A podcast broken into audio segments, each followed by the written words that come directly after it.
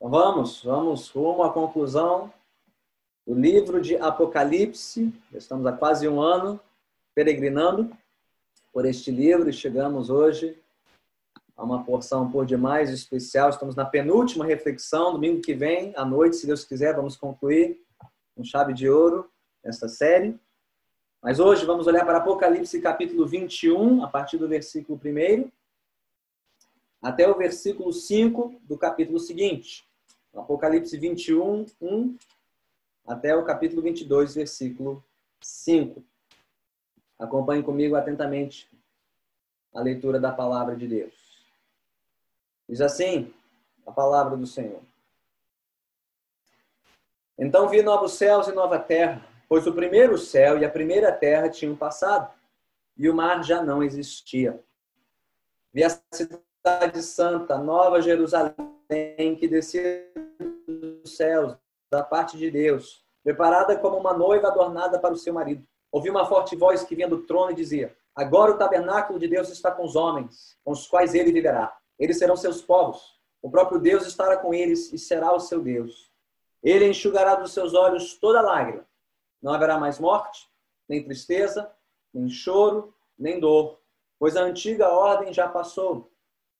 Aquele que estava sentado no trono disse: Estou fazendo novas todas as coisas. E acrescentou: Escreva isto, pois essas palavras são verdadeiras e dignas de confiança. Disse-me ainda: Está feito. Eu sou o Alfa e o Ômega, o princípio e o fim. A quem tiver sede, darei de beber gratuitamente da fonte da água da vida. O vencedor herdará tudo isto, e eu serei seu Deus, e ele será meu filho. Mas os covardes, os incrédulos, os depravados, os assassinos, os que cometem imoralidade sexual, os que praticam feitiçaria, os idólatras e todos os mentirosos. O lugar deles será no lago de fogo que arde com enxofre. Esta é a segunda morte. Um dos sete anjos que tinham as sete taças cheias das últimas sete pragas aproximou-se e me disse: Venha, eu lhe mostrarei a noiva, a esposa do cordeiro. Ele me levou no espírito a um grande alto monte e mostrou-me a cidade santa, Jerusalém, que descia dos céus da parte de Deus. Ela resplandecia com a glória de Deus e o seu brilho era como de uma joia muito preciosa, como jaspe, clara como cristal. Tinha um grande alto muro com doze portas e doze anjos junto às portas. Nas portas estavam escritos os nomes das doze tribos de Israel. Havia três portas ao oriente, três ao norte, três ao sul e três ao ocidente. O muro da cidade tinha doze fundamentos e neles estavam os nomes dos doze apóstolos do Cordeiro. O anjo que falava comigo tinha como medida uma vara feita de ouro para medir a cidade, suas portas e seus muros. A cidade era quadrangular, de comprimento e largura iguais. Ele mediu a cidade com a vara. Tinha 2.200 quilômetros de comprimento a largura e a altura eram iguais ao comprimento. Ele mediu o muro e deu 65 metros de espessura, segundo a medida humana que o anjo estava usando. O muro era feito de jaspe e a cidade era de ouro puro, semelhante ao vidro puro. Os fundamentos dos muros da cidade eram ornamentados com toda sorte de pedras preciosas. O primeiro fundamento era ornamentado com jaspe, o segundo com safira, o terceiro com calcedônia, o quarto com esmeralda o quinto com sardônio, o sexto com sárdio, o sétimo com crisólito, o oitavo com berilo, o nono com topázio, o décimo com crisópraso, o décimo primeiro com jacinto e o décimo segundo com ametista. As doze portas eram doze pérolas, cada porta feita de uma única pérola. A rua principal da cidade era de ouro puro, como vidro transparente. Não vi templo algum na cidade, pois o Senhor Deus Todo-Poderoso e o Cordeiro são o seu templo. A cidade não precisa de sol nem de lua para brilharem sobre ela, pois a glória de Deus a ilumina, e o cordeiro é a sua candeia. As nações andarão em sua luz, os reis da terra lhe trarão a sua glória. Suas portas jamais se fecharão de dia, pois ali não haverá noite. A glória e a honra das nações lhe serão trazidas. Nela jamais entrará algo impuro, nem ninguém que pratique o que é vergonhoso ou enganoso, mas unicamente aqueles cujos nomes estão escritos no livro da vida do Cordeiro. Então o anjo me mostrou o rio da água da vida, que claro como cristal fluía do trono de Deus e do Cordeiro, no meio da rua principal da cidade. De cada lado do rio estava a árvore da vida, que frutifica doze vezes por ano, uma por mês. As folhas da árvore servem para a cura das nações. Já não haverá maldição nenhuma. O trono de Deus e do Cordeiro estará na cidade, e os seus servos o servirão. Eles verão a sua face, e o seu nome estará em suas testas. Não haverá mais noite. Eles não precisarão de luz de candeia, nem da luz do sol, pois o Senhor Deus os iluminará, e eles reinarão para todo sempre. Louvado seja Deus pela sua santa palavra, que seja abençoada a proclamação da palavra de Deus. E você sabe dizer o que é uma utopia? Uma utopia é um lugar ou um estado ideal de completa felicidade e harmonia entre os habitantes do mundo. Há séculos, o ser humano sonha com o ideal de uma civilização perfeita. Desde os tempos da Grécia Antiga, de Platão, que falava sobre a República Perfeita, né? ou de Thomas More, viveu no século XV e XVI, escreveu uma obra, obra falando sobre o que seria uma utopia, uma sociedade regida por um governo perfeito. Mas por mais que o ser humano sonhe com um mundo ideal, todas as vezes em que nós tentamos implementar este sonho na história, à força, ele fracassou. Ou seja, todo projeto humano de utopia, de um mundo ideal, de uma sociedade perfeita, resultou não em utopia, mas em distopia ou anti-utopia. Não no mundo ideal, mas no mundo infernal. Quem conhece um pouquinho da história pode se lembrar da Revolução Francesa, no fim do século XVIII, que pregava perfeita igualdade, liberdade e fraternidade, mas que acabou num reino de terror, uma carnificina, num derramamento de sangue pela guilhotina. Ou pense nas revoluções comunistas do século XX, que pregavam a abolição das classes sociais, a perfeita igualdade na terra o que resultou numa das piores, das piores tragédias e chacinas da história recente. O que nos leva a perguntar: será que existe paraíso na Terra? Talvez você lembre do refrão, não? O refrão que está tocando aí nas rádios. Será então que existe paraíso na Terra? Ou será que um dia existirá paraíso na Terra? Minha resposta bíblica é que um dia, sim, haverá paraíso na Terra mas só quando Jesus voltar para encerrar a história. Chegando aqui próximos à conclusão do livro de Apocalipse, nós veremos na leitura de hoje três coisas. Jesus trará um novo paraíso à terra. Jesus reunirá o seu povo neste paraíso. E Jesus reinará com o seu povo no paraíso para sempre. Jesus trará um paraíso para a terra. Ele reunirá o seu povo neste paraíso e ele reinará com o seu povo no paraíso para todo sempre. Então, crianças, se vocês estiverem acompanhando na sua folhinha, quiserem dividir a folha em três partes, em três colunas, cada uma delas vocês vão escrever uma frase e fazer um desenho. Ok? Então, você pode escrever a primeira frase: Jesus trará um novo paraíso à terra. Eu estou sabendo que não são só as crianças que desenham, os jovens também. Até alguns adultos estão desenhando aí no seu caderno. Muito bem, né? Jesus trará um novo paraíso à terra. Vocês podem desenhar um jardim ou uma árvore bem frondosa. Né?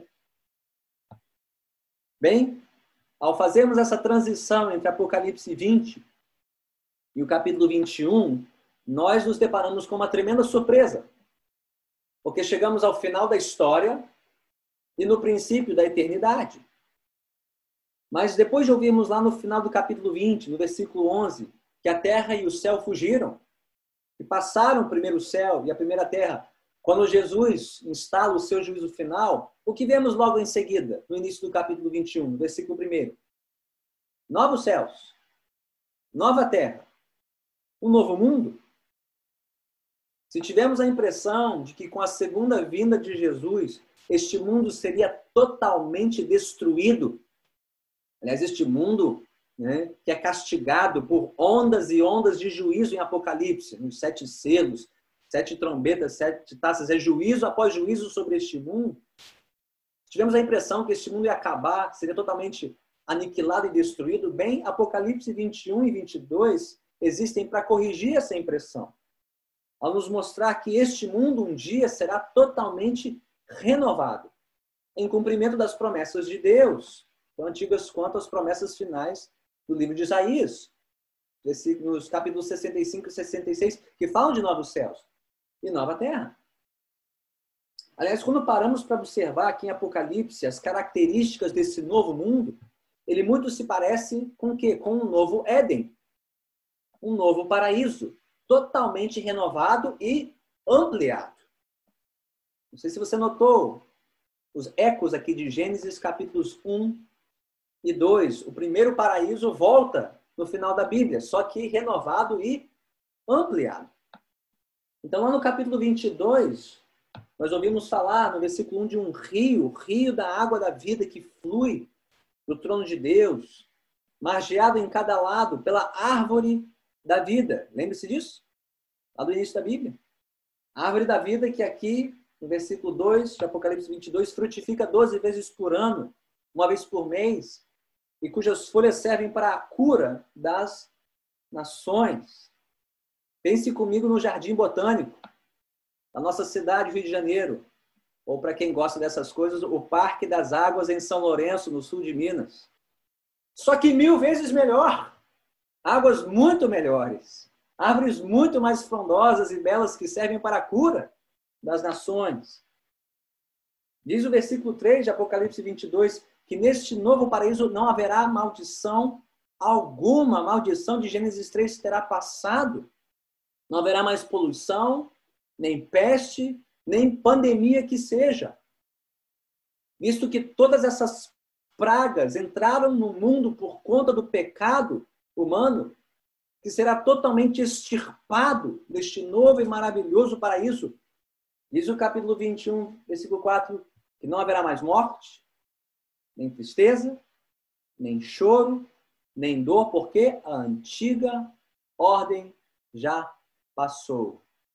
Este mundo passará e dará lugar a um novo mundo, um novo paraíso. Você consegue imaginar isso? Pode sonhar comigo neste novo paraíso? O que este retrato do paraíso final nos mostra? Algo muito importante e surpreendente. Se Deus tanto se importa com este mundo, ao ponto de prometer renová-lo e restaurá-lo na volta de Jesus, irmãos e irmãs, nós não devemos nos importar menos com este mundo. Aliás, todos os nossos esforços por tornarmos este mundo um lugar melhor para se habitar, livre da feiura, livre da poluição, livre da destruição, livre das doenças, livre das desordens provocadas pelo pecado, seja por meio da medicina, da prática e o exercício do direito, do cuidado com o meio ambiente, da promoção das artes, da arquitetura, enfim, todos os nossos esforços para cuidarmos bem deste mundo são honráveis, são louváveis, porque revelam um cuidado com aquilo que Deus criou e declarou ser bom e que um dia ele renovará para a sua glória.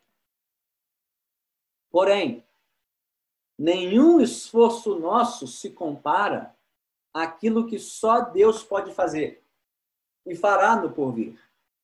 Pois só aquele que está sentado no trono, o Alfa e o Ômega, o princípio e o fim, fará novas todas as coisas. É o que ele promete no versículo 6. E a promessa é tão certa que ele o declara como se já estivesse feito. Apocalipse 21, 6. Está feito. Ele o fará, isso é tão certo que está feito, diz ele. Ele fará novas todas as coisas.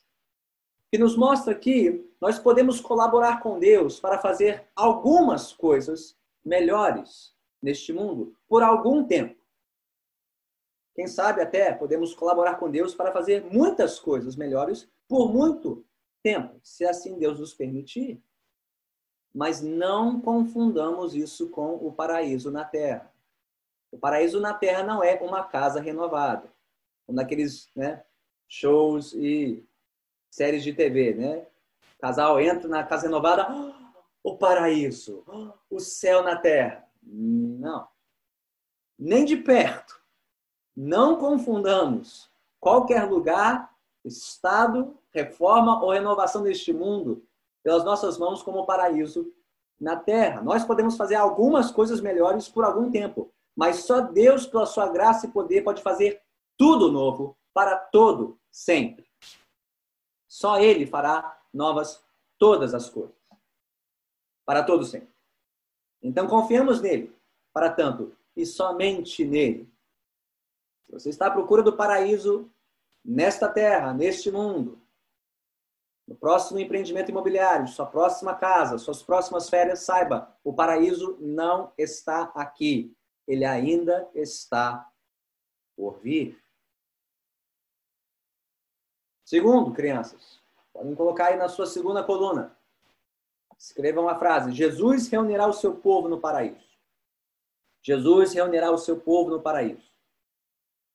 Escreva essa frase e desenhe uma cidade bem bonita, uma cidade morada. Né? Mandei o desenho de alguns de um castelo morado, uma cidade bem protegida, bem fortalecida. Né? Jesus reunirá o seu povo no paraíso. Note bem comigo. Na visão de João, dos novos céus e da nova terra, o que mais chama a atenção de João não é o cenário. O cenário está em segundo plano, é um pano de fundo. Mas o que mais ocupa a atenção de João e a sua descrição aqui não é o cenário, mas os habitantes, os ocupantes deste novo mundo, descritos aqui como a Nova Jerusalém, a Cidade Santa, a noiva ou esposa do Cordeiro, que ocupa a maior, maior parte, o miolo essa sessão é principalmente os versículos 9 a 27 do capítulo 21. E aqui você não pode deixar de perceber o contraste entre essa cidade, a Nova Jerusalém, e a outra cidade em Apocalipse, a Babilônia. Duas cidades que representam duas mulheres diferentes, uma noiva e uma prostituta, que representam dois povos diferentes. A glória da Babilônia, a cidade dos homens, ela é passageira enquanto da Nova Jerusalém, a cidade de Deus, é permanente, tanto quanto a glória de Deus que nela resplandece. A riqueza da Babilônia é repugnante, enquanto da Nova Jerusalém é atraente, é majestosa, como as joias e os metais preciosos, os quais ela é construída. A segurança da Babilônia é frágil, enquanto da Nova Jerusalém ela é tão firme quanto seus fundamentos, seus muros e suas portas vigiadas por anjos. Bem, se você tinha alguma dúvida, é claro que João não está falando aqui literalmente de uma cidade, mas de um povo comparado a uma cidade. Também comparado aqui com uma noiva. Ele está descrevendo a igreja de Jesus por meio de todo o seu simbolismo. Por exemplo, note comigo as descrições e dimensões simbólicas dessa cidade. Ela tem doze portas, com os nomes das doze tribos de Israel. Ela tem doze fundamentos, com os nomes dos doze apóstolos. Está descrevendo o quê? A completude do povo de Deus em toda a história. A tradução da qual eu li, a nova versão internacional NVI, ela compromete um pouco o simbolismo ao traduzir literalmente as dimensões dessa cidade, né? 2.200 quilômetros de largura, comprimento e altura. Gente, que cidade tem a largura da distância entre o Rio de Janeiro e Fortaleza? Impossível. Ele não está falando de uma cidade literal, mas de uma cidade simbólica, cuja largura tem a distância daqui até Fortaleza. E comprimento. E altura, uma cidade com 2.200 quilômetros de altura? Não. Ele não está falando de uma cidade literal, mas figurada. Mas esses 2.200 quilômetros correspondem aqui no original a 12 mil estádios. 12 mil, 12, o número simbólico do povo de Deus. E a espessura dos muros, 65 metros, no original diz 144 côvados. 12 ao quadrado. É 12, 12, 12, 12, 12. Em todas as dimensões dessa cidade, descrevendo o quê? A completude do povo de Deus reunido no novo paraíso. E mais, o fato da cidade ser construída com as joias, essas joias mencionadas aqui nos versículos 19 e 21, e com metais preciosos, principalmente ouro, todos os materiais nobres, usados na construção do templo, do templo de Salomão em Jerusalém, que abrigava a presença de Deus, um lugar perfeitamente santo e puro. E mais, a cidade tem a dimensão de um cubo perfeito, largura, comprimento e altura iguais, um cubo perfeito que nem o Santo dos Santos, lugar mais santo do templo que tinha largura, comprimento e altura iguais. A Nova Jerusalém tem as dimensões do lugar mais santo e mais puro da história de Israel, onde repousava a arca da aliança, o trono de Deus, o que revela sua santidade perfeita, sua pureza perfeita. E o fato da cidade ser toda morada e protegida, das suas portas nunca se fecharem, demonstra sua perfeita segurança no porvir, livre de todas as ameaças e de todos os temores deste mundo. Bem, junte as peças. E o que você vê neste retrato da Nova Jerusalém? Maior que a glória do paraíso final, será a glória do povo que habitará o paraíso no porvir. Que grande honra, então, irmãos e irmãs, que privilégio é participar desde já, desde agora da igreja. Participar da vida do povo de Deus neste mundo que caminha e se prepara para a glória do porvir se a igreja de Jesus agora lhe parece algo chato, entediante, desinteressante, se a comunhão dos santos hoje lhe parece algo desagradável, bem, o céu não é um lugar para você. Porque no paraíso só terá igreja e mais ninguém. É igreja o tempo todo, é culto o tempo todo, sem fim, sem interrupção, e só a igreja de Jesus estará lá, com ele para todo sempre, a noiva do Cordeiro. Todos os demais ficam de fora. E João, no versículo 8 e no versículo 27, Apocalipse 21, fora ficam todos os que não pertencem a este povo, os impuros, os que permanecem nos seus pecados, na sua idolatria, da sua imoralidade. Mas a glória e a riqueza deste povo que habitará o paraíso não consistirá de recompensas materiais, mas de recompensas espirituais, a saber, sua santidade e a sua perfeita segurança em Deus. Então, se os tesouros materiais e as recompensas passageiras deste mundo lhe parecem hoje mais atraentes e importantes do que as riquezas espirituais de Jesus, se o sucesso hoje pesa mais na sua vida do que a santidade, se a riqueza, a prosperidade e o bem-estar passageiros deste mundo são mais importantes para você do que a vida piedosa, santa e segura em Jesus, bem, o paraíso será um lugar muito chato para você. Porque a recompensa do paraíso é uma vida santa e perfeitamente segura em Deus. Então, onde você está buscando a sua satisfação e a sua segurança? Aqui e agora. Somente no aqui e agora? Ou no que está lá, além e ainda por vir? Irmãos e irmãs, nossa única segurança aqui e agora, lá e no porvir, hoje, amanhã e para sempre, é que nós pertencemos a Jesus. A grande segurança hoje e do porvir é que somente os santos em Cristo habitarão no paraíso. Somente os que tiverem o nome do Cordeiro escrito em suas testas e os seus nomes escritos no livro da vida participarão do paraíso no porvir. O que diz Apocalipse 21, 27, 22, 4. Então eu lhe pergunto: você faz parte do povo que habitará o paraíso na terra? Você já faz parte e fará parte deste povo que herdará o paraíso? Você leva consigo o nome de Jesus, o Cordeiro, como Senhor e Rei. Você teve o seu nome escrito na, no livro da vida do Cordeiro. Você tem vivido com alguém que carrega o nome de Jesus, o Cordeiro, para onde quer que você vá. Porque só existe uma maneira de vivermos seguros do nosso destino eterno e da herança do paraíso. Se confessarmos o santo nome de Cristo e vivermos vidas de crescente santidade, pois diz a palavra: sem santidade ninguém verá o Senhor. os puros de coração é que verão a Deus. Sem santidade não há segurança, nem agora, nem no porvir. Em suma, a nossa verdadeira riqueza e a nossa verdadeira segurança, tanto agora como no porvir, não está no sucesso deste mundo, mas na santidade que encontramos somente no Senhor, em Cristo Jesus. E sim, por mais responsáveis que nós sejamos pela nossa santidade, até mesmo isso é uma riqueza que nos é dada por Deus.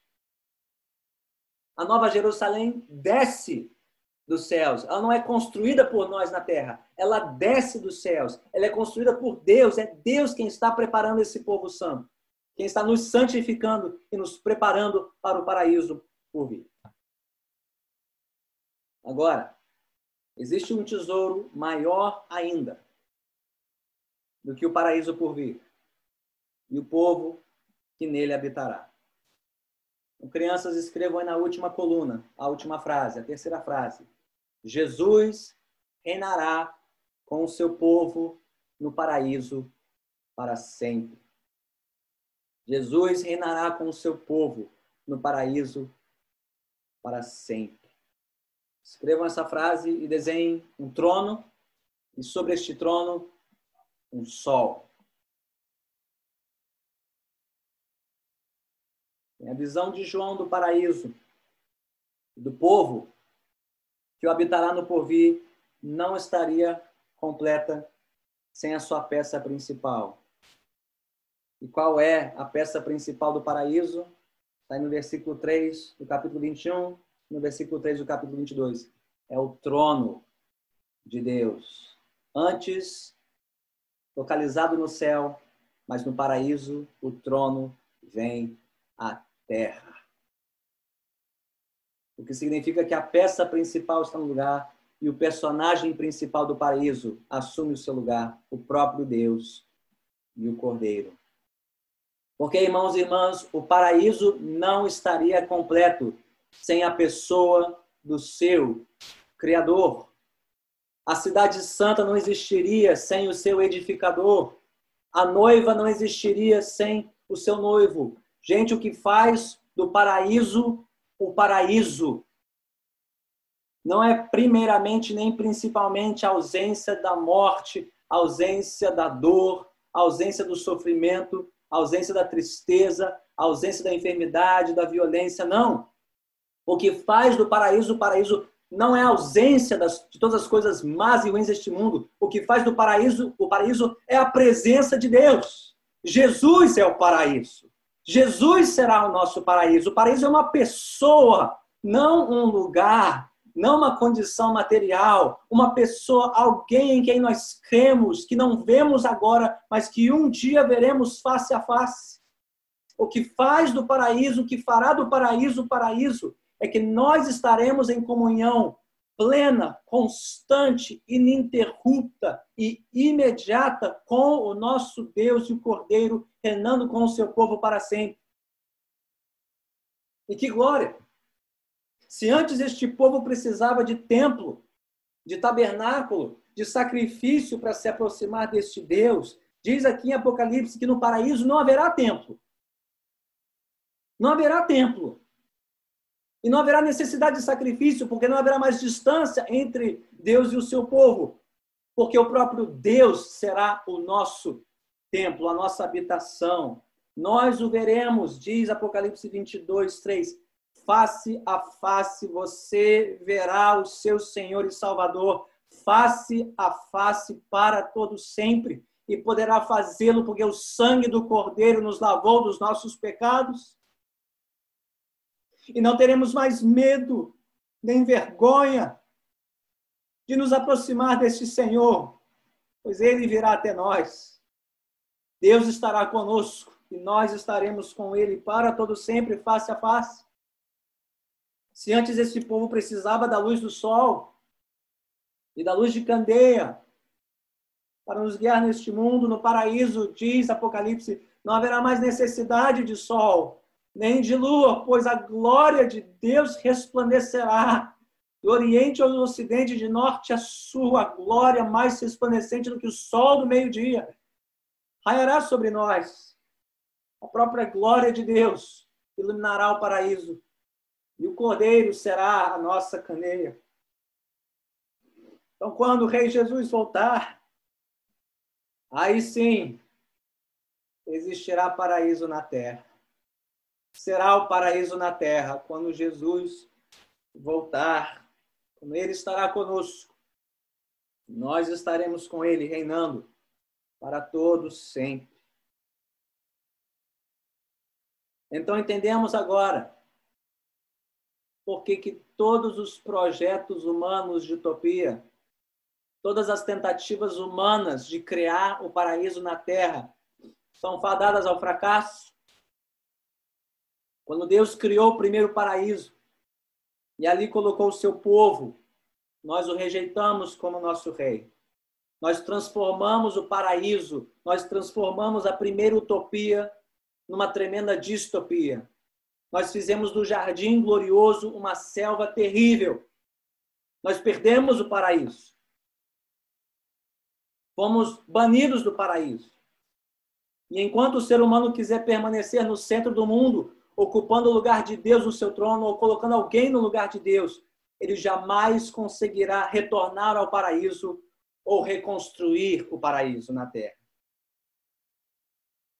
Mas a gloriosa e boa notícia do Evangelho é que o detentor do trono do universo, o Senhor Jesus, deixou o seu lugar de glória. Ele adentrou a distopia deste mundo, tomando sobre si a maldição do nosso pecado, a fim de abrir os portais eternos de um novo paraíso um novo paraíso, cujas portas estão abertas pelo sangue glorioso do Cordeiro. E se você ainda não bebeu desta fonte, se você ainda não conhece essa esperança, se a sua alma está seca por um novo paraíso, diz Apocalipse 21, 6, o próprio Cordeiro, a quem tiver sede, darei de beber gratuitamente da fonte da água da vida. Então venha, beba, sacia sua alma. A fonte está aberta. As portas do paraíso estão escancaradas para você que vem arrependido e crente em Jesus. E tendo bebido, tendo crido, espere, aguarde, confie Jesus voltará. Ele trará o paraíso. Ele está preparando o seu povo para o dia em que sua presença estará conosco. Ele conosco, nós com ele, reinando para todo sempre. Amém.